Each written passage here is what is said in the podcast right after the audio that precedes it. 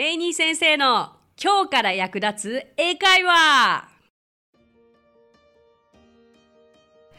Hey, what's up? Thank you so much for coming by. Thank you so much for listening. My name is Rainy and I'm your host. 皆さん、こんにちは。今日もレイニー先生の今日から役立つ英会話をお聞きくださってありがとうございます。How are you guys all doing today? 皆さん、いかがお過ごしですかレイニー先生は忙しくも、まあ、元気にしてますよ。なんだか一気にね、ほんと一気に12月。もう December ですよ。December。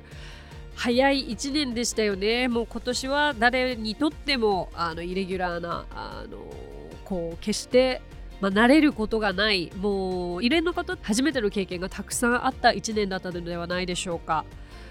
ね、その時その時の状況にこう対応していかなくてはいけないということがすごく多くて、えー、かなりねあの不安だったりもしましたけれどもこう今今日こう12月をあのこれを聞いてくださってる方元気に迎えられたということはすごく嬉しいことですよね。あの12月は なんだかんだで忙しい月ですよね。で体も壊しやすいかと思いますのでくれぐれもお体を大切にそしてレイリー先生のこの番組とともに過ごしていただけたら嬉しいです。今回もリスナーの方からのお声をご紹介させていただきます。ニックネーム、メイ川島さん。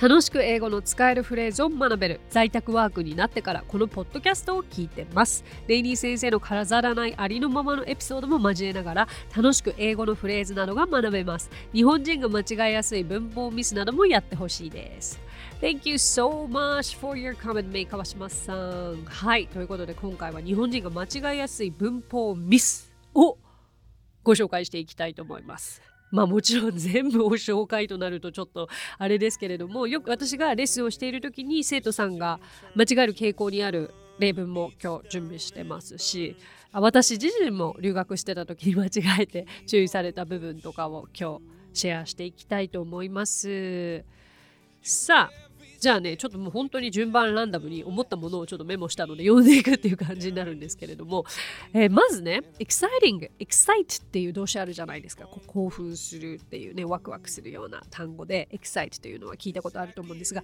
excite という動詞は、うん、exciting も聞いたことあるでしょうし、excited も聞いたことあると思うんですよね。で、これらの使い分け、皆さん分かりますか？はい、私はですね、えー、留学したての時にもうすごいワクワクする出来事があったから大声で「I'm exciting!」って言ってたんです。えだってね現在進行形っぽいじゃん？みたいな「I'm exciting! 」そしたらその横にいたロシア人の女の子に冷静に「Reina?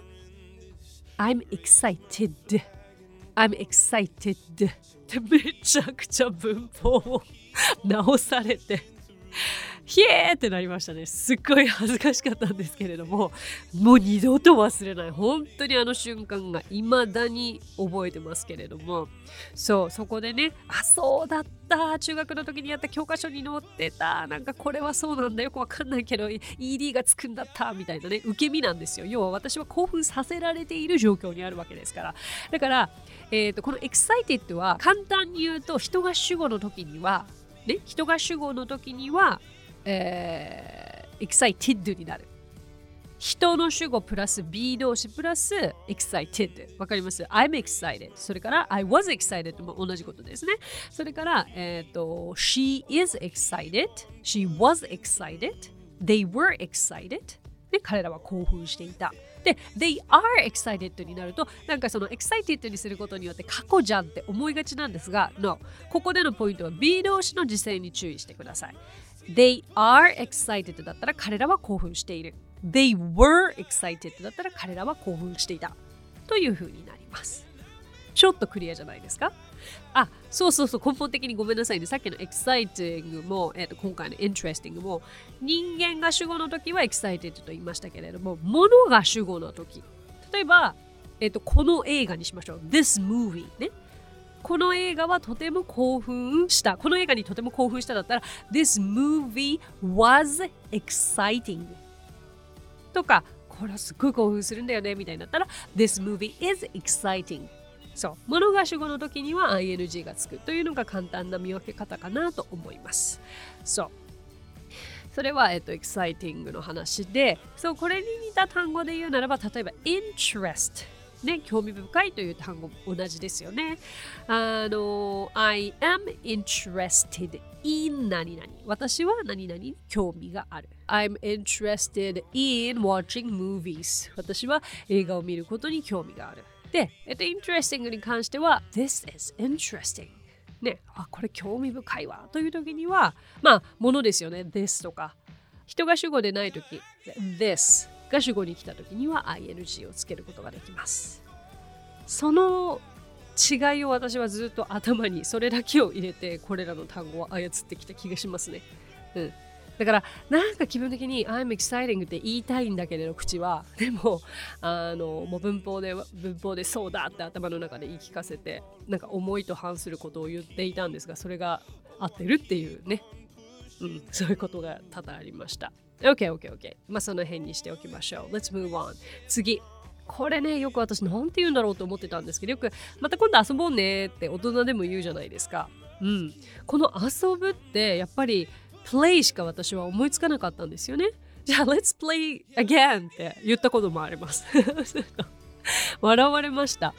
なぜなら、遊ぶっていうこの play は子供が本当に実際にキャッキャしながら遊ぶ。っていう表現だったりとか、プレイテニスとか、あのスポーツをするという意味で使われることが多いんですよね。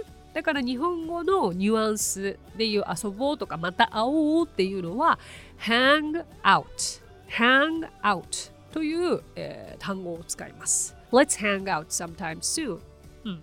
Let's play sometime soon だったらまあ子供同士がまた今度近々遊ぼうねになるので気をつけてくださいね。さあ、あとはこれはよくね教材にも載ってるし自己紹介をするときに聞かれることではないのでしょうか What is your hobby? とか、うん、What is your job? とかこれらは文法的には全く間違ってないんですよ。ね、What is your hobby? はあなたの趣味は何ですか ?What is your job? あなたの仕事は何ですか？で実際私もこんなね文法で間違ってるわけないからあのまさかそんな自然に使われないものだろうとは思わずバシバシ使ってました。がしかし自然な英会話の流れで言うと例えば What is your hobby? あなたの趣味は何？と聞きたければこの What is your hobby? ではなくて What do you do in your free time? What do you do in your free time? 空いてる時間にはよく何をするんですか？のようなニュアンスの方が自然な会話の流れとしてよく使われます。それから What is your job? の代わりに What do you do for living? この for living は、えっと、省略しても大丈夫。What do you do? というふうに聞くこともできるのでいきなりね「What do you do?」って聞かれたらえっと今何してるか聞かれてるのかなって焦っちゃうんですけれどもそれだったら「What are you doing now?」って聞かれるはずですので「What do you? do?」って聞かれたら「Oh, oh I'm an English teacher」とか、I run English school。私は英語の先生ですとか？私は英会話スクールを運営します。みたいな、そういう感じで自分の仕事を答えます。OK? さああとはですねまあいろいろあるんですがあのねこれ どこどこに行ったことがある？例えばハワイに行ったことがあるとかこれ気軽な会話で聞きたいフレーズじゃないですか。日本語ではよく聞きますよね。で日本に来られた外国人の方にも原宿行ったことある？明治神宮行ったことある？ってこう聞き聞けるきっかけになりますよね。行くという単語が入ってるからてっきり go を使って Did you go to どこどこ？と聞くかと思いきや行ったことがある？ということはごめんなさいね。これ文法的にはこう経験を表すので現在完了を使うんですつまり Have you been to Hawaii? とか Have you been to Harajuku? Have you been to Meiji Shrine? というように go という単語が一切入ってこないその代わり been to が使われるということをしっかり頭に入れてください。いいですね。で、まあ、その時の答え方は、えっと、はいだったら Yes, I have。なければ No, I haven't とか No, I, I have never とかあのいろいろな言い方はありますが、例えば Did you go にした場合は Did you go to Harajuku yesterday? 昨日原宿に行ったってなるんですよ。行ったと言ったことあるは意味が違いますからね。その違いをしっかり覚えましょう。あとこれ。結構間違えそうに私もなったことがあるのが just の使い方なんですよ。よく OK5000 円ジャストねって言うと5000円ぴったりということを意味するじゃないですか。でしかも just って英語でもあるから、uh, OK just 5000 yen って言っても通じそうなんですがもしこれを日本語と同じ意味の5000円ぴったりでというふうに使ってしまうと実は全然違って、uh, just 5000 yen って言ったらたった5000円のようなニュアンスになってしまうんですよね。うんうんうん。だから同じような意味で使いたければ exactly 5000 yen とかそう exactly という言葉を使えばいいでしょう。はい。あとレッスンをしている時にこう宿題を出すんですけれどもね。あのその時に生徒さんが書いてきてくださったもので共通して間違っていた文章の中に「先生はどう思う？どう思いますか?」という疑問文をぶつけてくださった方がいたんです。それが「どう」だから「how」にされてたんですよ。How do you think? というふうに書かれた方が多々いらしてでも実はこれはあなたはどう思う？何を思う？という意味で What do you think? というのが正解なんですね。これはそう日本語を直訳すると間違いがちなあの落とし穴なので気をつけてください。What do you think of my podcast channel? とかで ぜひ What do you think of my podcast channel? に対してのお答えコメントお待ちしておりますがあとは、えーと、結構ね What の後に名詞をつけるということが難しいかなどの国が好きですかとかどの国に行くことをおすすめしますかってよく聞かれるんですけどもその時に共通して生徒さんが What do you like country? とか What do you recommend country? というような聞き方をされます。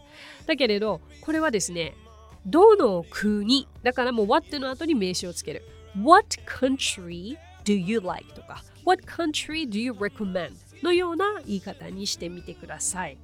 ちょっとザーッと駆け足だったし、なんかすごいランダムだったし、テーマもバラバラだったから追いつきましたか？うーん、まあそれとあとはなんで今ここで言うかっていう単語を持ってくると、アイスティー とかアイスコーヒー。これはアイスじゃなくてアイスで、ね。あこう、冷たくされたコーヒーというね、あのニュアンスになりますので、これもあの海外でドリンクを頼むときに May I have a cup of iced tea, iced coffee? というように意識してください。まあ、あと言うならば本当、あとかだの監視のね、あの違いだったりとか、まあ、複数形が抜かされるとかあの時勢が違うとか、まあ、もうそういうのは本当あげたらキリがないんですけれどもやっぱりね私はよく言うのが生徒さんには時勢は意識しましょうとね。そうそうそう。過去なら過去。未来なら未来。その他は今は気にしないでいいですよっていう場合もあるし少し慣れてきた方だったらそれを掘り下げて説明する場合もある。あと私が結構時間かかるも難しかったなと思ったのが複数形扱いのものですかね。そうそうそう。まあそれはちょっと次段階といったところでしょうか。今は分かりやすくあの私の生徒さんのあの間違えたものを、えーと、共有させていただいたりとか私が実際に間違えたものを共有させていただきました、えー、お役に立てていれば嬉しいです。ということで今回はこの辺にしましょう。So that's it. Thank you so much for coming by. Thank you so much for listening. My name is Rainy and I will see you next Friday. 今日もレイニー先生の今日から役立つ英会話をお聞きくださってありがとうございます。皆様とはまた来週の金曜日にお目にかかりましょう。So till then Bye!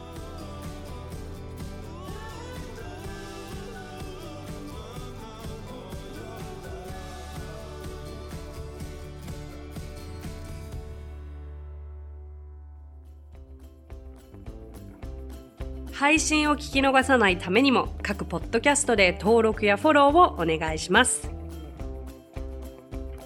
私がリーダーを務める English Partners についてですがEnglish Partnersとは教育からエンターテイメントまで英語に関わる面白いことなら何でもやってしまおうという女性たちが集まったグループなんです。 English Partnersでは実は英会話スクールなどもやっています。私たちと楽しく英語を身につけたいという生徒さんを随時募集中。オンライン英会話レッスンもやっていますよ。詳しくは番組概要欄にあるリンクからご覧ください。無料体験レッスンもやっていますのでポッドキャストを聞いたよと一言添えてお申し込みくださいね。